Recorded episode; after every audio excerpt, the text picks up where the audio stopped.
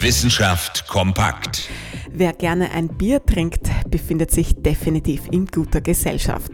Zumindest hat das Biertrinken eine wirklich lange Tradition, nicht nur in Europa. Auf jeden Fall reicht die Geschichte des Biers bis in die Jungsteinzeit zurück. Das Problem ist nur, dass sich alkoholische Getränke kaum bis gar nicht in archäologischen Funden nachweisen lassen. Wie lange genau wir schon Bier trinken, ist also gar nicht so einfach festzustellen. Ein Forscherteam aus Wien hat sich da jetzt aber etwas einfallen lassen. Und zwar eine neue Methode, die prähistorisch gebrautes Bier nachweisen soll. Der Knackpunkt ist dabei das Malz, das bei der Bierproduktion entsteht. Denn beim Melzen verändern sich die Strukturen des Getreides im mikroskopisch kleinen Maßstab.